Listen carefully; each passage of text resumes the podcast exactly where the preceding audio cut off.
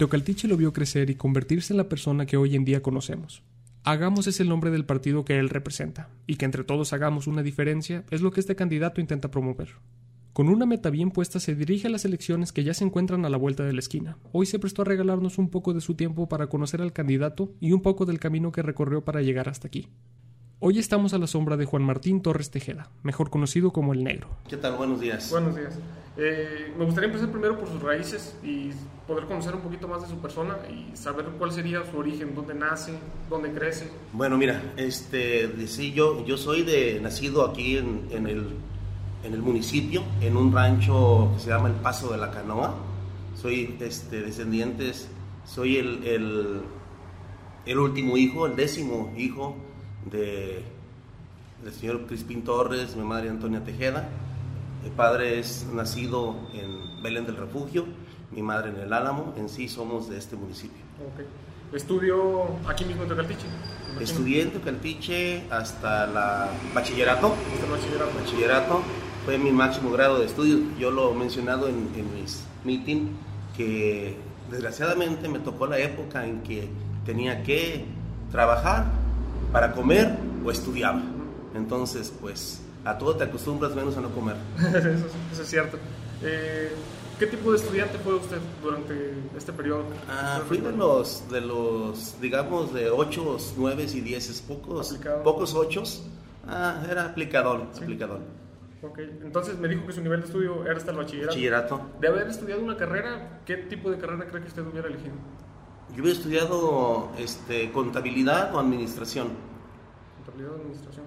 ¿Y considera que los estudios, un estudio superior, un estudio universitario, sería necesario para poder llegar a ser presidente? Sí, eso, ese sería lo ideal, lo ideal, pero como mexicanos que somos, este, pues todos tenemos derecho a ser votados. Pero también considero que el, el papel, el certificado, el documento, este, no te da la capacidad para poder participar o contender para un cargo de presidente municipal. Totalmente de acuerdo. Eh, después de terminar el bachillerato, eh, estudió en ese tiempo, sería, sería también sería como el Cebetis. Mm, no, la verdad que, que yo, uh, te repito que estaba yo en la, en la preparatoria, Ajá. la preparatoria cuando me invitaron a, pre a presentar las 400 horas que se requieren de servicio y me las presenté en, en, dependencia de gobierno, Secretaría de Finanzas. Y me gustó, me gustó ver precisamente lo que yo andaba buscando, algo de administración y esa administración pública, y me invitaron a trabajar y me dejaron. Ya, ya iba encaminado hacia un camino un poquito de política, entonces. Mm, sí, sí, sí de hecho, siempre me ha gustado. Entonces, su primer trabajo fue ya en política, ¿y cuál fue su último trabajo hasta este momento? Mi primer trabajo en política. Eh, no en política en sí, pero en un. Mi primer trabajo, mi primer trabajo en mi vida. Mi primer trabajo en mi vida fue, fue ese, el de en, ingresé a, a, Secretaría de Finanzas del Estado uh, en el primero de agosto del 88, ¿de acuerdo? Entonces tengo, actualmente tengo 32 años, sigo trabajando ahí, uh, primero Dios, y yo creo que este año me jubilo. Este año, correcto. Ojalá ya de presidente. Este, la, es, la tirada es, yo salgo, eh, yo soy un hombre de, metas, de retos, y sí, mi tirada es ganar la presidencia en esas elecciones y, jubilarme. De, no ganarla, este, también ya mi, mi, creo que mi ciclo en, en esta dependencia del gobierno del Estado, creo que ya termina este año. ¿En algún momento de su vida se imaginó que podía llegar hasta aquí cuando comenzó a trabajar en una dependencia gubernamental? Sí, sí, es algo que, que mira, uh, yo siempre he tenido la, la idea de, de, velar, de buscar mejorar, mejorar mi, la situación de mi pueblo. Yo he visto, yo le he batallado bastante. Yo les, les digo a todo el mundo que que pues uh, veo las necesidades que tiene mi pueblo y yo quisiera estar en un lugar para poder trabajar para todos los demás. Siempre me, me ha dado eso de poder apoyar a, a, a mi pueblo y a, y a, todo mundo, a todo, a todo Teocaltiche. Okay. ¿Cuál considera que sería la clave para llegar a ese punto que usted dice? El, un punto donde usted puede ayudar a todos los teocaltichenses y hacer un mejor pueblo para todos.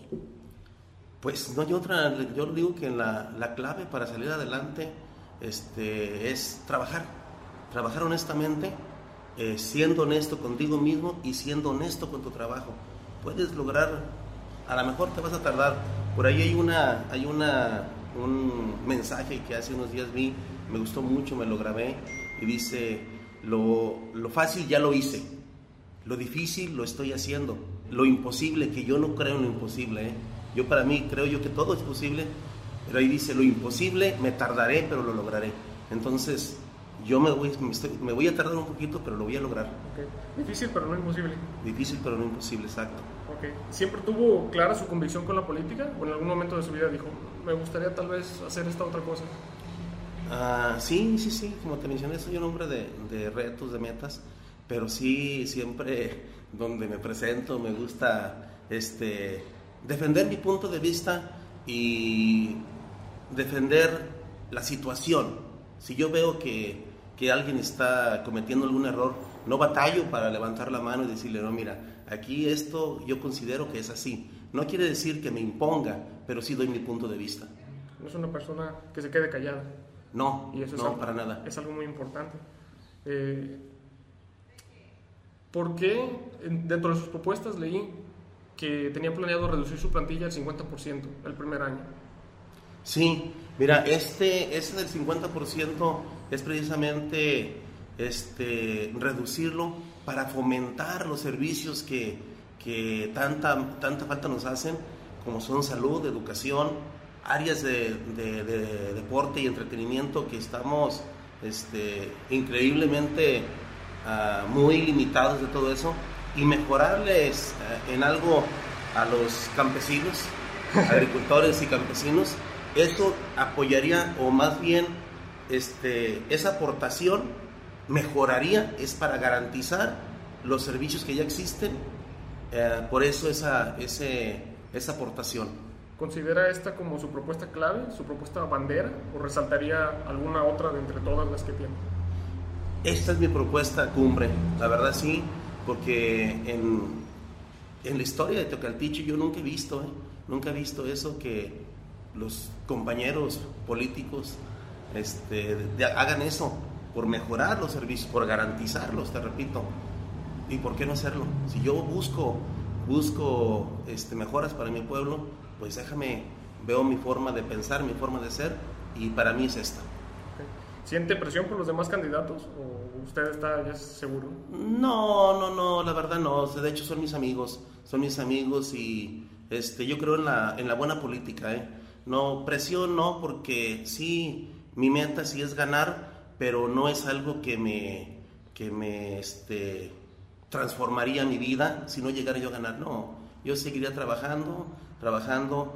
No creo volver a participar, la verdad, porque yo soy de los que piensan que este, buscar un cargo público es una responsabilidad muy, muy importante, manejar, este, administrar este, tu pueblo pero también no es algo que yo buscaría como una, mm, como una ambición, con ambición no, no, lo buscaría.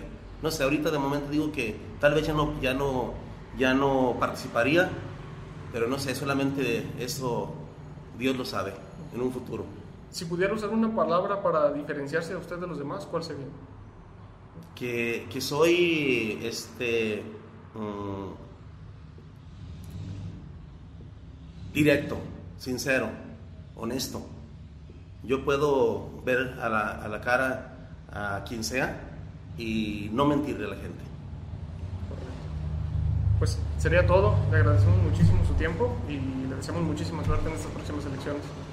Te agradezco. Buenas tardes.